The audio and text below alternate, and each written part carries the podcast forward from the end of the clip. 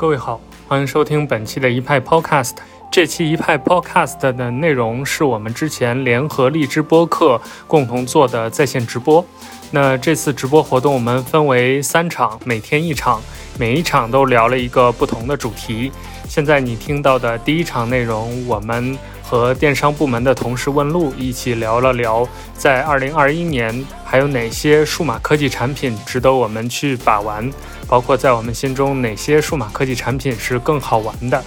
那接下来就是直播当天的录音内容，我们一起收听吧。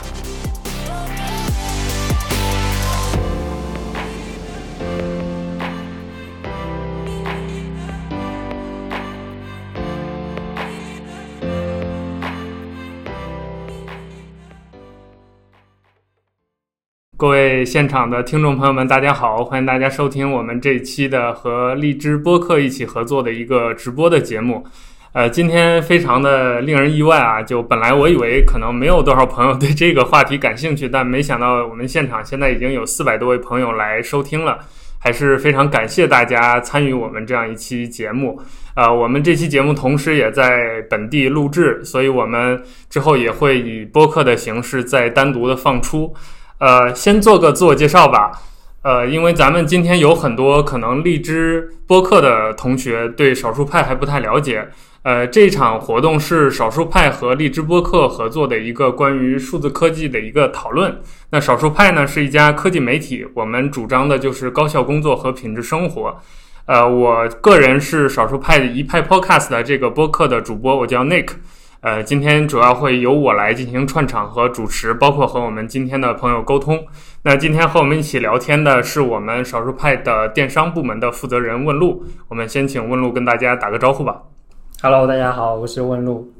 嗯，对，这个我先跟大家解释一下，今天我们这个主题叫做“二零二一年什么样的数字科技产品更有趣”。呃，先跟大家解释一下，就是为什么我们有这样一个企划。呃呃，最早荔枝的朋友来找到我们的时候，其实就有聊到，就是想跟我们有一系列的这样一个互动。那我们就想到其中一场我们可以谈谈硬体，然后另外一场可以谈谈软体，然后另外第三天老麦会压轴和一些大咖来互动。呃，那于是硬体这个工作就分给我了。那我就在想，我们到底要从什么样的角度来聊现在的这些数字科技产品？呃，我知道大家可能来听我们这场的。朋友对这个数字科技产品相对都比较感兴趣，那大家可能已经听惯了什么天天聊手机、聊相机、聊电脑、聊 iPad，我们也觉得这样聊挺无聊的，所以我们想今天换一个角度，我们聊一点小东西，就是那些其实在我们观察当中，这个市场在逐步的增长，这几年发展很快的一些小的和我们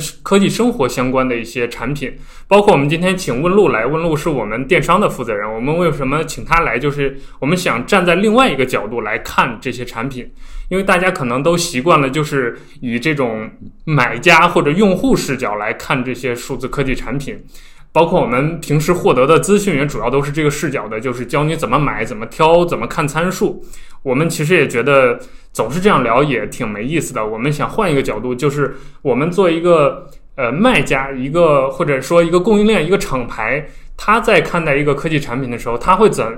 觉得这个产品怎样是有意思的？或者当他想把一个产品带给消费者的时候，他会从哪些角度考虑？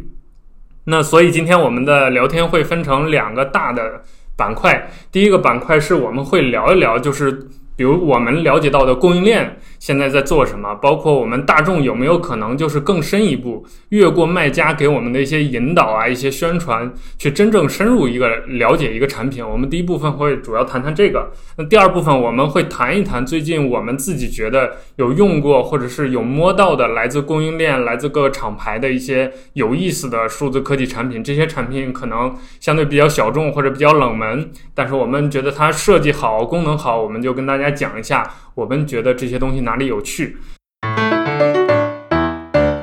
好，那我们现在就正式开始聊天。首先，我会呃和我们的嘉宾一起做一个简单的沟通啊。其实我有很多问题准备了来问他。那我想先问问路的第一个问题就是：假如现在有一个厂牌找到少数派，说他有一个产品要上架，让我们帮他卖，你会从什么样的角度来考呃，从什么样的角度来考虑这样一个产品，它到底适不适合卖，包括我们的用户会不会喜欢？就首先还是产品本身的，呃，第一印象跟质感上的吧。就我们拿到产品的话，会先看这个产品实际的它的工艺啊、它的质感啊，还有它的设计，甚至包装这些，我们都会考虑到它的范围内，然后才会去考虑它，呃，使用的场景以及针对的人群是怎样的，最后我们才会去考虑价格的部分。哦，所以等于说价格这件事儿，在你看来是最弱的，或者是优先级最低的一个选项。对。就相对来说，我们的用户，呃，对价格是不太敏感的。然后，我觉得，呃，你想买到更便宜的、更好的东西，在市面上是很容易就能做到的。但是，我们还是希望给用户带来一些更有意思的、更好玩的东西。嗯，哎，这就是牵扯到一个很有意思的话题，就是你觉得价格这件事儿对于买到好产产品之间的关联性是怎样的？就贵贵就是好，有道理。呃，有一定的道理吧，但是我觉得还是在在自己的预算范围内买适合自己的产品。嗯，对。那平时你自就比如说作为你个人身份，你去买这些产品的时候，你会你购物的这个优先级的考虑的顺序是什么？也会是类似于刚才这样一个顺序？对对，类似于这样的。那呃，接下来这个问题啊，就会比较深入了。就是我们很多听众也好，包括我们很多对数字科技产品感兴趣的朋友，他都会想知道供应链的情况。这方面能不能跟大家介绍一下？就是比如说疫情之后，你感觉整个这个供应链恢复情况怎么样？包括现在整个供应链提供的这些产品的方向、他们的原创设计啊、他们的这个工艺的进步啊，有没有一些新的变化可以跟大家讲一讲？呃，其实还是可能主要是原材料上的影响会比较大一点。除了可能大家都呃能从那个新闻里面看到的这些没芯片的比较缺之外，其实很多材料，甚至一些金属材料这种也是会会缺，也会有价格的上涨。包括我们自己做的很多周边，其实现在重新再再补货，价格其实是已经在成本已经在上调了，只是说我们在零售价上还没有上调。哎，就是涨价这个事儿是最近的一个挺挺，就我不知道我们听众里面有没有人听说啊？就是最近供应链的人总在说这个事情，就是从芯片就开始涨价，这个大家都知道。然后就是很多原材料都在涨，这个原因是什么？是也是疫情的关系吗？这个我也不太确定具体。就是各种原材料上涨的这些原因，因为我们其实是呃没有深入到上游去采购这些原材料，没有去了解那些的。嗯，但是从工厂的生产的反馈来说，是全面都有上调的。嗯，对。哎，我觉得说到这儿，我们可以跟我们听众分享一下，就是我们要从零到做出来一个原创周边，大概需要经历怎样的过程？这个我感觉大家会很感兴趣。就我们举个例子，比如说我们要做一个充电宝，假设吧，然后我们现在要定制一个充电宝，我们第一步要做什么？是设计吗？呃，其实充电宝相对来说已经是很复杂的了。嗯，就是呃，它可能涉及到。电芯、你的电路主板，还有你的内部的结构的设计，包括外壳这些设计，是一整套的，很复杂的。就我们现在还没有一个没有能力能够完全自主的做出来一款移动电源。我们现在如果要做移动电源的话，可能会去找相对来说在供应链里已经有呃比较稳定的，它有它有呃在供应链里面它掌握的就是整体的呃怎么说 生产流程吗？对，就是就是各个环节，它都相对来说是比较有经验的。我们会选择跟一个厂牌来进行合作，然后我们会提我们需求来，呃，让供应链那边协助我们来设计这样的一款移动电源。就是我们现在我们自主能够做的，可能还是相对来说比较轻一点的。就假，比如做个包啊，做个包这种，嗯啊，做个包其实呃。对我们来说还也是有有一定欠缺的，就还拿我们自己的包来举例子，比如说我们的八周年的那款单肩包，其实我们是缺版型相关的设计的，然后我们是在供应链里找工厂的公版，或者是能够做 OEM 或者 ODM 这样的一些版型，然后我们选好了版型之后，在公版的版型上再做一些小的巧思进去，就加融入一些我们自己的设计跟。小的小创意，嗯，来让用户感知到我们就是也不是完全做用一个公版来做，而是有我们自己的花的心思在里面的。哎，这里要跟听众解释一下，就是这个版型原创版到底是一个怎样的概念？就是说，整个比如我们做包或做衣服，它整个的这个形状的设计叫版型吗？还是说它怎么样一个概念？呃，还拿包来举例子，就是这个包它的分层呀、它的形状呀、它的隔层、拉链这些背带，所有的这些都是可以算在版型的设计里面的。然后我们就在这个版型上做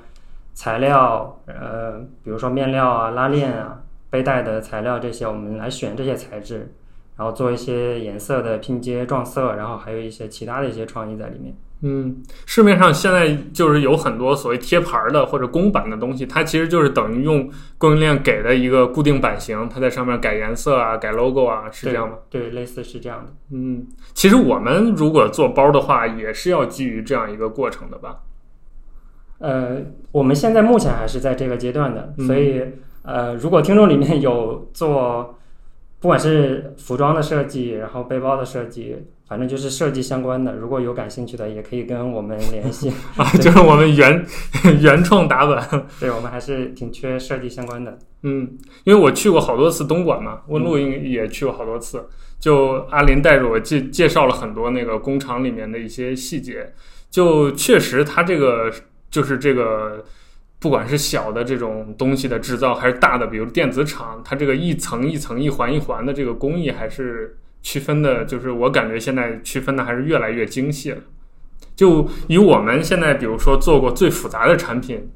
你印象当中是哪一个？就是从设计到最后制造到流程，我们在中间经历的过程步骤最多的，你有没有印象是哪一个？可能是充电头，呃，那个虽然我们参与设计的部分比较少，但是因为我们也有去它工厂里面拍它的产线，应该大家可能都看过那条片子，就是嗯、呃，那条是我们参与到供应链里相对来说比较多的一款产品。哎，刚刚好这个充电头就是我觉得大家最近会买的比较多，而且比较关心的一个产品，跟我们讲一下这个充电头大概的一个流程吧。就我们目前所了解到的。或者接触到的这个生产的工艺的或者整个制造流程的部分，跟大家简单讲一讲。其实它相对来说也是比较复杂的，比如说它的外壳的加工是一部分，它里面的主板的加工是一部分，嗯，然后结构的设计是一部分。像里面用到的一个是呃折叠的一个主板的设计，就是三个主板立体的这样的设计。它是为了节约空间是吗？对，这些其实也是呃供应链里面那边提供的技术支持，就是。呃，在这个体积下，我们想做到这样的功率，就是供应链那边会也会提供一些技术支持。外壳的部分其实也是，嗯，就是跟呃主板的部分它其实是分开的嘛，就是额外的模具的工厂来做，然后再通过不同的供应链把这些东西整合到一起，再在一起组装这样的。哎，这就说到一个另一个点啊，就是老罗有句话，就是大家都是供应链的整合商。那就是这个供应链在我们这个生产数字产品的这个过程当中，它到底扮演的角色有多重要？或者说，我们现在拿到的，就是大家我们听众平时能买到的这些产品，有多大比重是由供应链直接来决定的？比如说，像我了解的啊，一些手机的厂牌，它就有点类似于贴牌，就是比觉就比如说吧，骁龙。它做了八八八，今年大家就都得用八八八，这就是供应链决定的，它的上限就在这儿。那就比如说我们日常当中，不管充电头也好，还是我们接触到其他一些科技产品，供应链在这个当中扮演的角色，它的决定权大概有多大？其实还是比重挺大的。我们现在能用到的数码产品，呃绝大部分都是从供应链的方案来进行改的。就我们如果想原原创一个方案出来，再跟供应链进行磨合。就整个周期成本都是非常非常高的，就等于从从开模开始就要为我们量身定做这样。对，其实相对成熟一点的，就是用供应链里面已经比较成熟的方案来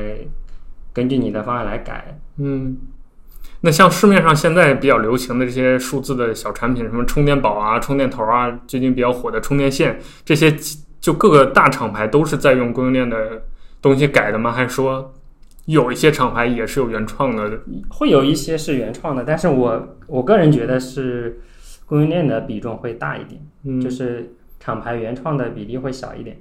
哎，那可不可以得到一个结论，就是说，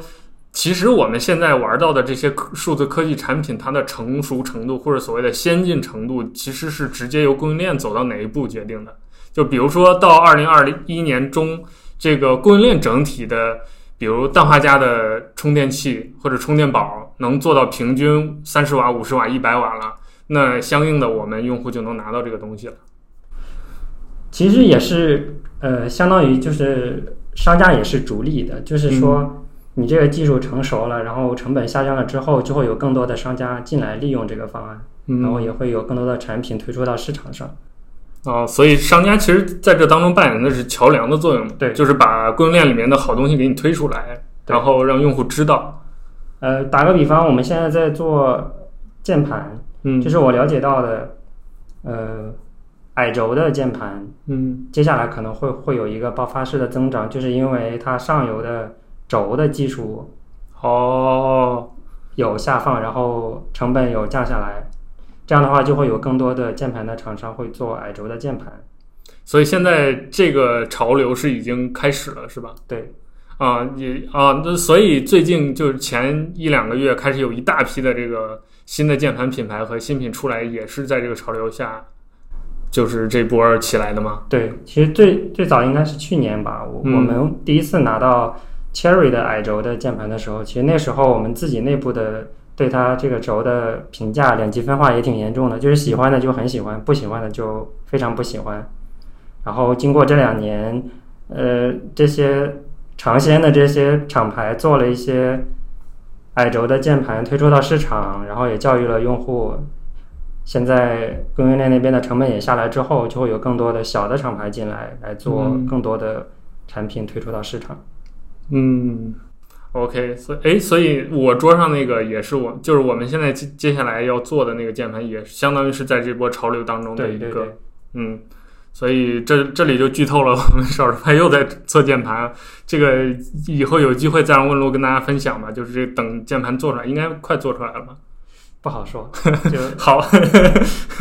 坚持我们放鸽子的理念。就总而言之，就是啊，我们刚才让问路跟我们简单聊了一下，就是供应链在我们这个数字科技产品当中扮演的作用啊。其实总结下来，也确实是老了那句话有点道理啊，就是确实供应链对于整个这个行业的影响还是蛮大的，就是它直接决定了我们这些商家或者是用户能拿到什么样的东西去卖也好，去用也好。嗯，他们应该是扮演了技术研发的这样一个一个角色吧？对，其实是有头部的厂商先带动的。如果说没有人去投入的话，这些新技术就没有供应链去做，然后我们这些小的厂牌也很难用到这样的技术。我们自己去研发的话，投入的成本就会过于高了。哎，那这里又产生另外一个问题，就是这些大的头部的供应链的厂牌，他们如何去决定自己下一步要投入或者研发哪些东西呢？他会，他们会也会有，比如像大众消费品这些品厂牌一样去做市场调研呀，或者是去做什么吗？这个我就不太清楚。嗯，就是头部的这些这些厂牌，它具体会怎样来规划他们的产品方向？这个我们是不清楚的。就是我们相对来说小的厂牌，就是会拿到相对成熟一点的下放的这些技术啊，就是等到我们手里的时候，这个就是已经上游下来，确定是。它可执行的或者是可操作的一些方案了。其实做首个第一个吃螃蟹的人也是，也我们也要感谢他们，就是也要感谢第一波买的那些用户。嗯，对，确实，我们这个玩数字产品的朋友应该都知道，第一批用户大家都有一个江湖传言嘛，就是各厂牌的第一批的产品往往都有各种质量问题啊，或者是什么。从某种程度上也确实是这样的，就是因为这个电子产品，大家都知道它供应链是需要磨合的，就可能前期的那些产品它有一些公差问题啊，有一些不为人发现的一些小的 bug，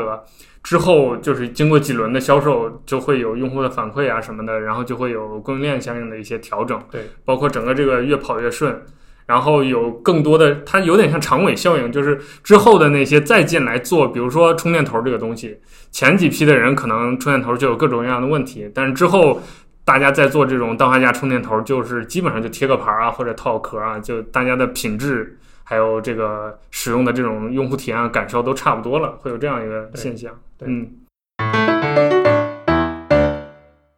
呃，那接下来还有一个问题问问路啊，就是你个人在购物的时候，你怎么看待一个产品设计和功能之间的关系？就是比如让你买东西的话，你会优先考虑功能，呃，要皮实，质量要好，还是说设计要吸引眼球，要精致？你会优先怎么考虑？可能每个阶段的考虑是不一样的吧。比如嗯我们在上学的时候，也是会买个东西，也会去逛各种论坛，看别人哦发的各种看参数体那些验对，也会去比较，就是希望买到一个呃花更少的钱，买到一个功能更多这样的一个产品。但是到了现在这个阶段之后，我们可能还是会优先考虑自己的需求，就是我究竟需要一个什么样的产品，就它额外的那些功能，我究竟用不用得上？我需不需要为这些额外的功能付更多的费用？还有就接下来就是你确定了你的预算嘛？你其实有好多，包括你，包括我，我我觉得也有很多，就是你身边的朋友会问你，他想买一个什么样的产品，嗯对然后让你给他推荐。就就拿相机来举例子，呃有不少朋友就找到我问想买一款相机，问你、让你给他推荐，那有人想要奥林巴斯吗？我想问一下。很少。虽然我是奥林巴斯的用户，嗯但是就是你你跟给他推荐之前，就会确认他是想拍什么东西，想拍啊类似于什么样的照片的质感，然后再根据那个给他搭配，比如说他他想拍那种大光圈的那种背景虚化的那种照片，那你肯定嗯要给他推荐定焦的镜头。嗯就如果他想要特别高的画质，他如果他只是发发朋友圈，那可能呃上不了全画幅。如果说他想，就看他的个人用途吧。嗯，然后我自己的话，其实，呃，我我买的奥林巴斯，然后刚好聊一下奥林巴斯吧，就来都来了。我是觉得，呃，我在买相机之前也是定了预算之后，就在这个预算范围内选外观了。嗯就是我觉啊，得，所以你是外观先行的。对我觉得就是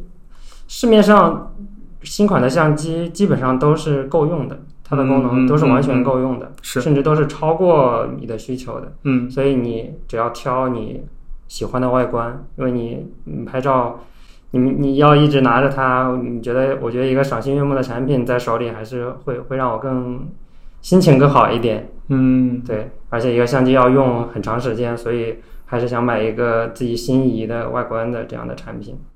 这样的消费的决策习惯会一直伴随你吗？就是在先设定一个预算或者设定一个需求，然后在这个预算范围内挑最喜欢的产品。至少目前是这样的。嗯，你觉得是你是什么东西影响你，就是有这样一个决策的过程？就是你买了，或或者或反过来，就是你在这这样一个决策的过程当中，有通过它获益吗？当然，我觉得还拿这这个相机来举例子，就是我这个相机，我到现在我拿出来它，我还是会非常喜欢。嗯，就一个好看的相机，你也更愿意把它背出街，也会也不更不容易落灰。好，有有以后有机会我们搞一期专门聊相机的直播吧。这个少数派喜欢玩摄影的，不管是我们的员工还是听众，好像还都挺多的。以后有机会请大家多请几个朋友上麦，然后我们一起来相机的 大乱斗一下。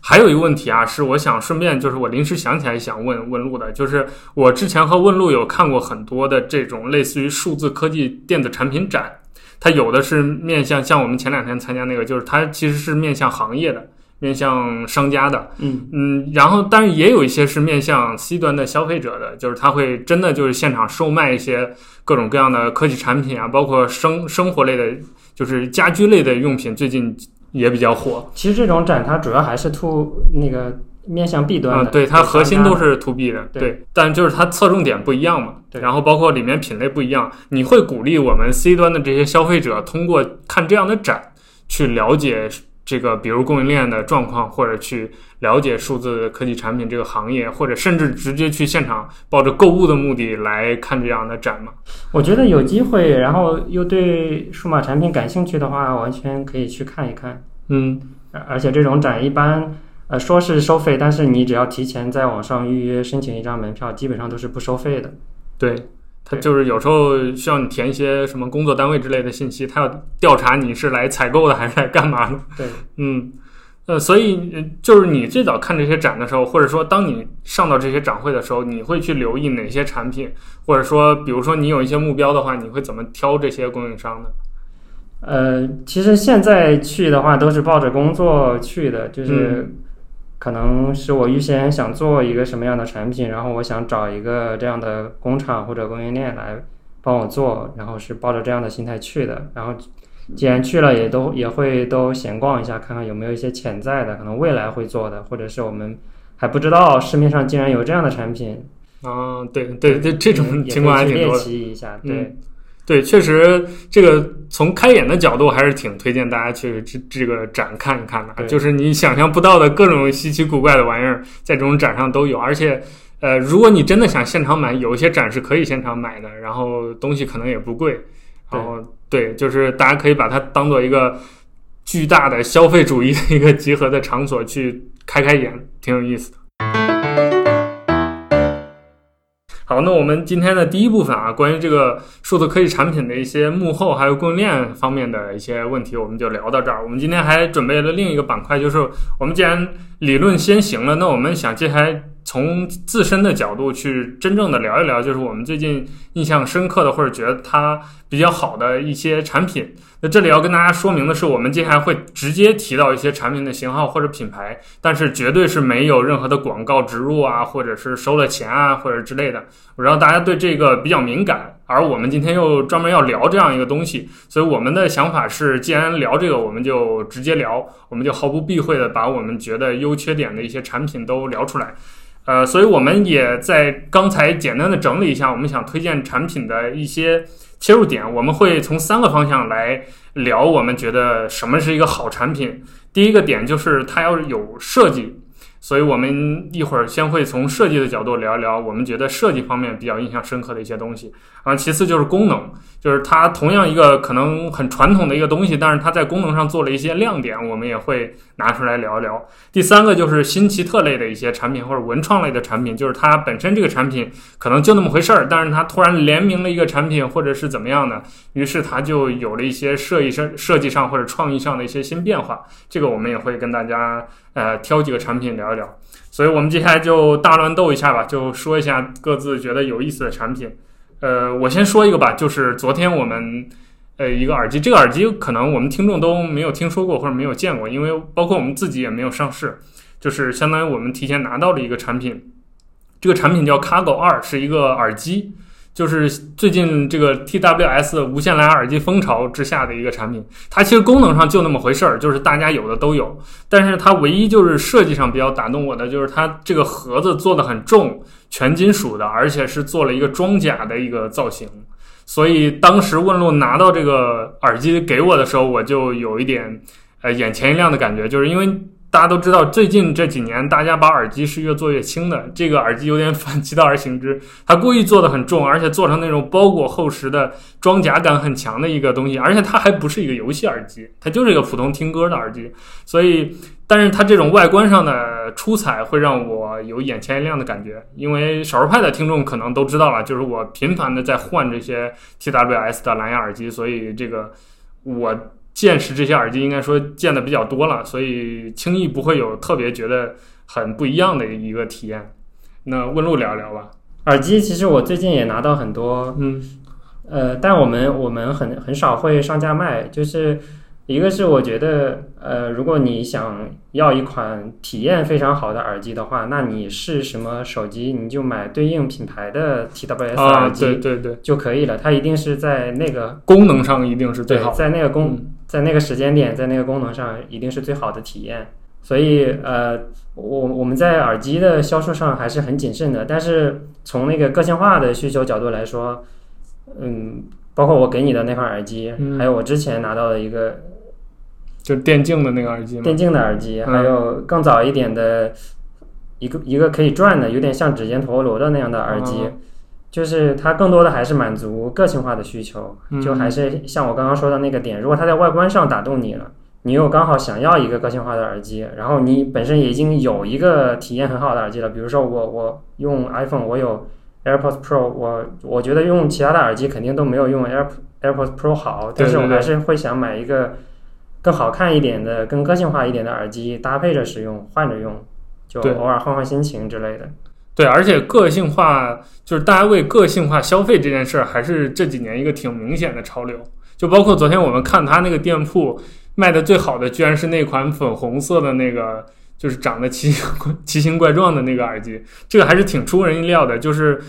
就当你看到这些产品的时候，你就会能联想到，就是这个世界上还有很多更有意思的人，或者是你没有你没有了解到他，你不认识他，但是他就在那儿以他的方式存在的这样一群人，他们还在买这些东西或者做着自己的个性化的选择，挺挺好玩的。嗯。嗯，然后接下来再聊一个什么？聊一个充电宝吧。其实上一期新玩意儿老麦有写的那个也是我给他的，嗯就是挣拓的那个 Super Mini 的移动电源。我们最早就推荐过这款移动电源，因为它体积很小，就一包纸巾那样的大小，然后容量又够你一天在外面的使用。啊最近他们又做了一款升级的款，嗯我都说不上这究竟是升级还是在降级，因为它砍掉了一个就它把 USB 接口做成了呃苹果那个 Lightning 充电的接口，对，就果一个充电宝，你给它充电是要用苹果的 Lightning 数据线充电，对，如果你是 iPhone 的用户的话，你就不需要再拿一根。再拿一根 Type C 的线来给你的移动电源充电。但我又觉得呃有一点纠结，就如果说你是一个 iPhone 的用户，你没有 Type C 的线，就是它舍弃掉了本来可以不是就是本来它它可以可以覆盖安卓的跟 iOS 的用户，现在它就只针对 iPhone 的用户这做了这样的一个升级。升升级了之后，它这个输入接口的功率甚至是降低的，因为 iPhone 的限制，呃对嗯，那个接口的限制。一方面它做到了所以是个逆向操作是吧？我到现在也也有点没没哎，我觉得我们可以这样聊啊，就我们每提到一个产品的品类，我们除了聊这个产品本身之外，我们聊一下，就是如果是你自己来选购这类产品，你会怎么买？比如说充电宝，你会选择怎样的一个产品的类类型？你会考虑颜值，还是充电速度，还是接口，还是什么？我觉得还是回到刚刚那个，还是从自己的需求。比如说，我一天手机在外面可能只需要补一次电，嗯那我肯定就不会买一个容量特别大的，我还是想买一个相对小巧一点的，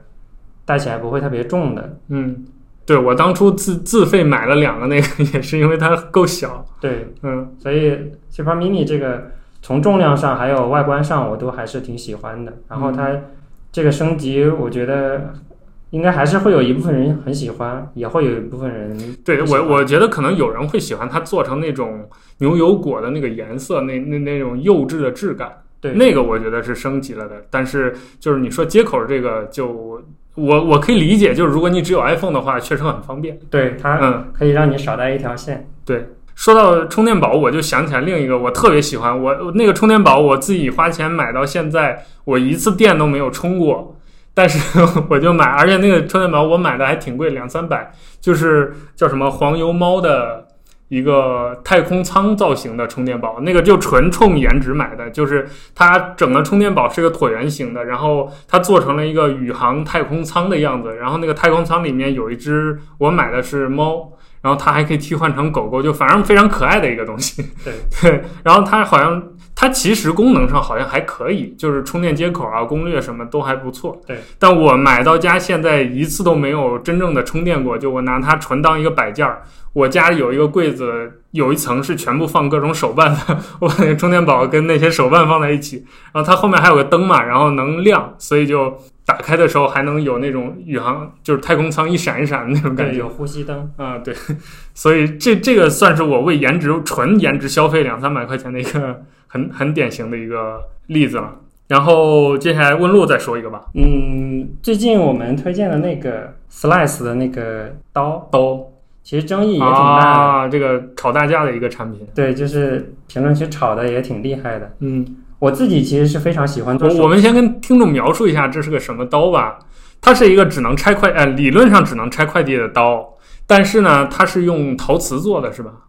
对刀片是陶啊，对，瓷做的刀片是陶瓷的，然后所以它不会划伤手指，它但是它它能呃其实刀陶瓷刀也是很锋利的，只是说它在刀刃做了一个特殊的安全处处理啊对，所以它相对来说是比较安全的刀。对，就是比如你轻易的碰到手，不会划伤你的手指，但是你要划刻刻意的拆快递什么的，反而很锋利这么一个东西。但是它价格非常贵，最便宜好像也得几十块钱吧最。便宜的六十多块钱。啊，对，然后上至二三百，只是为了拆快递，所以这个大家就这就是又是一个争议点啊，就是你到底要为好看花多少钱，在这么一个小小的事情上。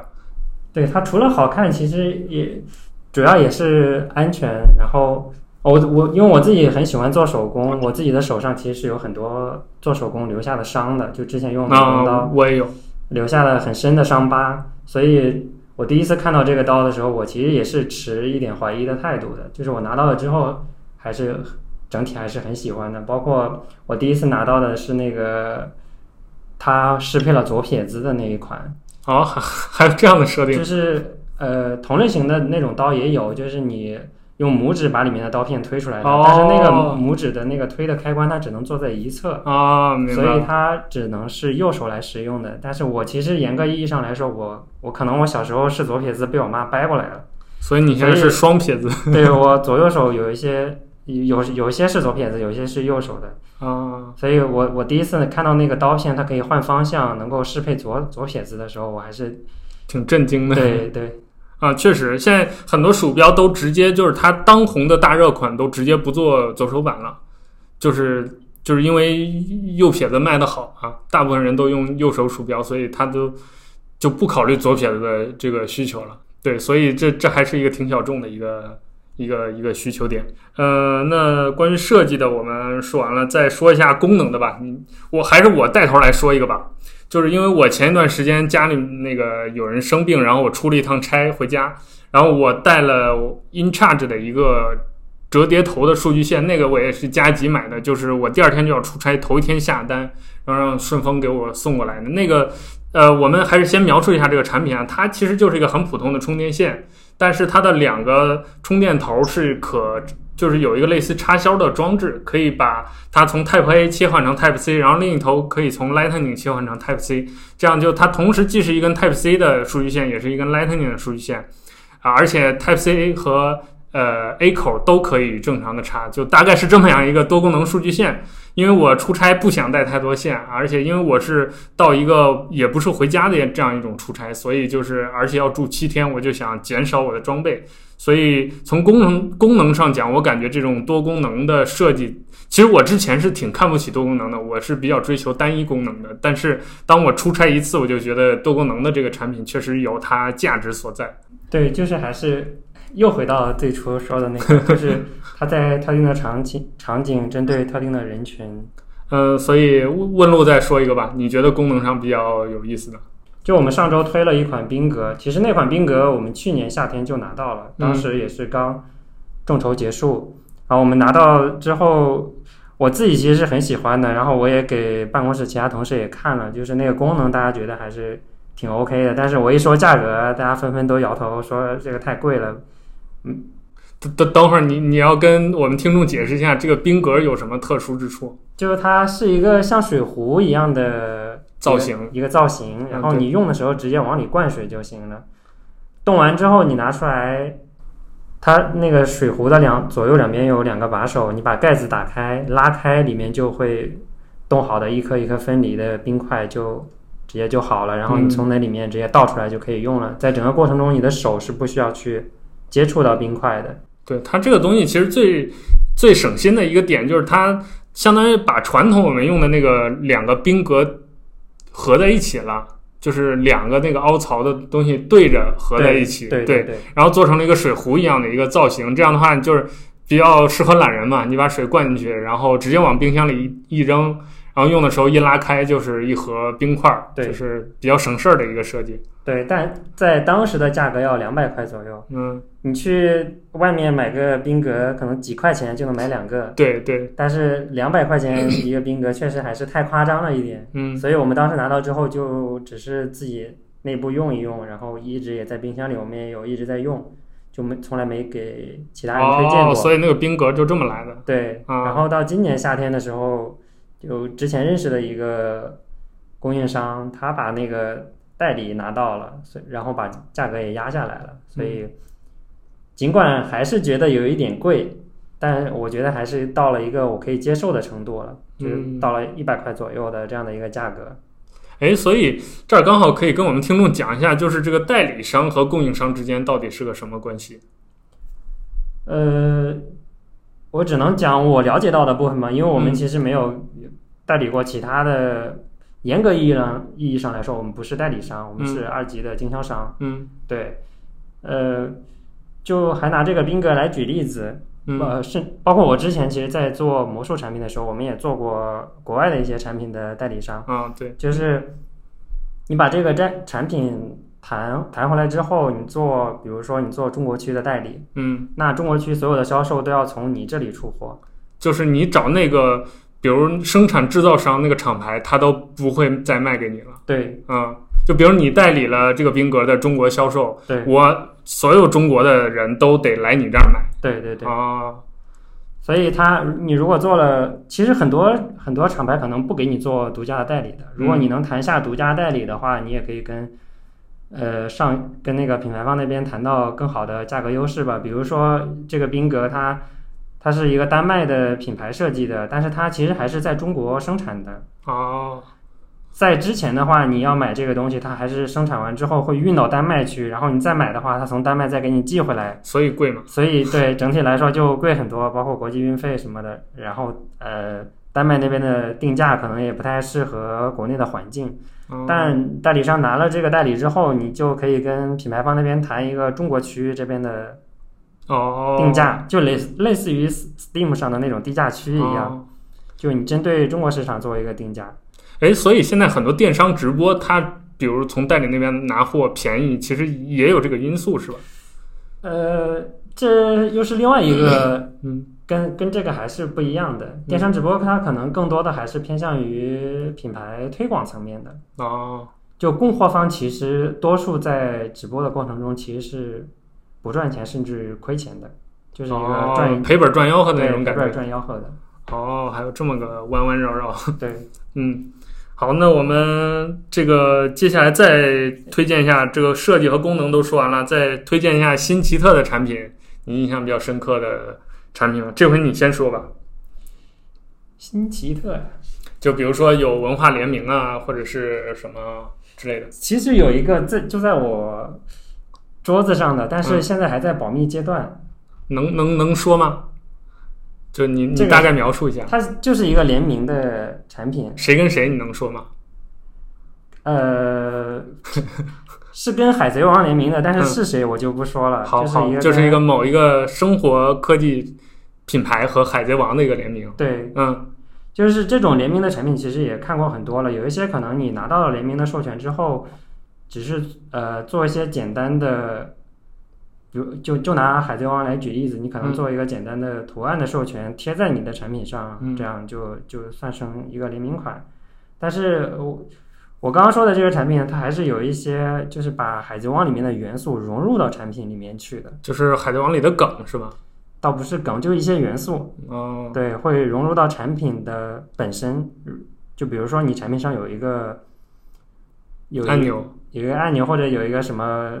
装置，然后嗯这个东西它是来自于海贼王里的一个东西。对对这说的弯弯绕绕的，反正就这么个意思。对，所以说一个能说的吧，就比如嗯我我们我们上次推荐的那个皮卡丘的宝可梦宝可梦的牙刷，哦，它是跟谁连的？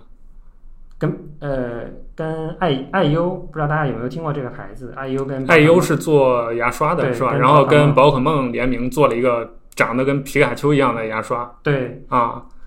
呃，就是它除了做了一些皮卡丘的元素啊、颜色在牙刷上之外，它还做了一个，就是把那个皮卡丘的尾巴放在了充电底座上，就是那个尾底座哦，上带就是你连一个尾巴的上它才有个尾巴。不是那个底座上本身有一个尾巴，就是我其实很喜欢这种，它把呃把一些联名的元素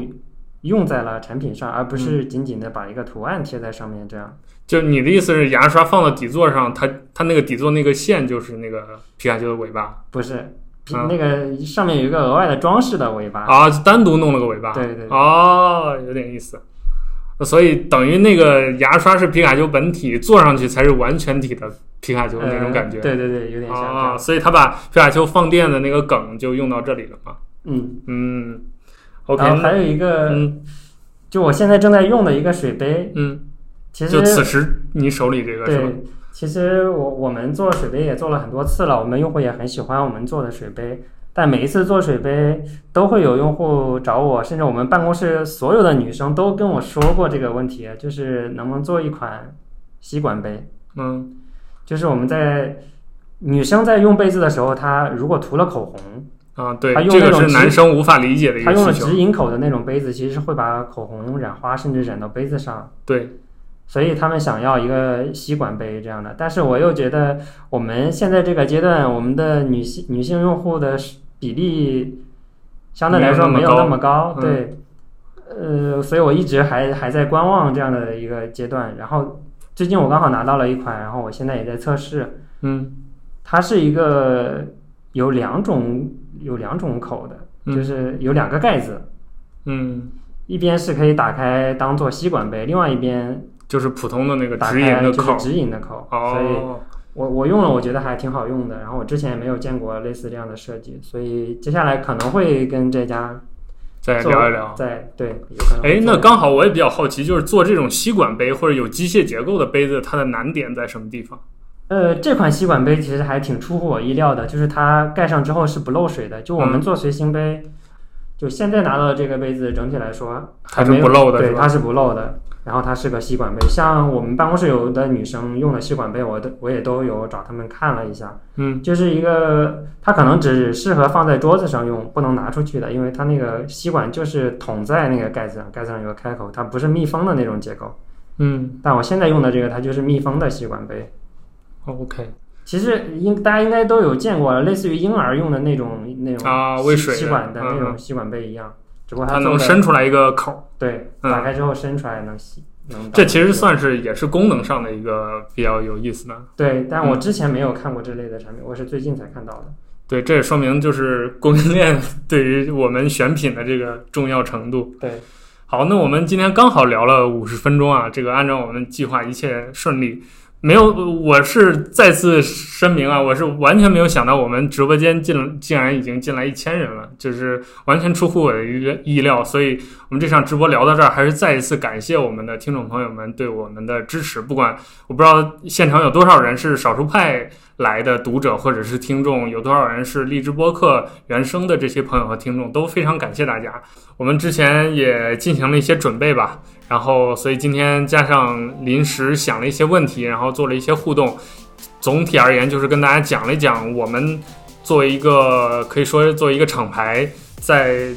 跟供应链的这个沟通的过程当中，到底是怎么去了解一个产品的，包括在我们眼中，怎么样的好的数字科技产品是好玩的，或者是有趣的，或者是能够打动我们的。包括我跟问路刚才我们在聊天的过程当中，双方也碰撞了一下，就是各自在挑选产品当中会看重哪一些点，或者是产品的哪一些功能。也希望今天这样一个差不多一个小时的分享，能够给大家带来一些启发，或者是灵感，或者是帮助，帮大家未来在挑选一些电子产品的时候，能够有更广阔的一些见识，或者是有一些不一样的想法。包括希望，呃，我们刚才提到的这些乱七八糟、稀奇古怪的产品，能够启发你，让你知道哦，这个世界上还有这样一群人，这样一群东西，有更好玩的一些世界在等着你发现。那最后还是再一次感谢我们现场的听众朋友们，感谢我们荔枝播客，也感谢我们少数派的听众和各位荔枝播客的听众们。我们明天还有一场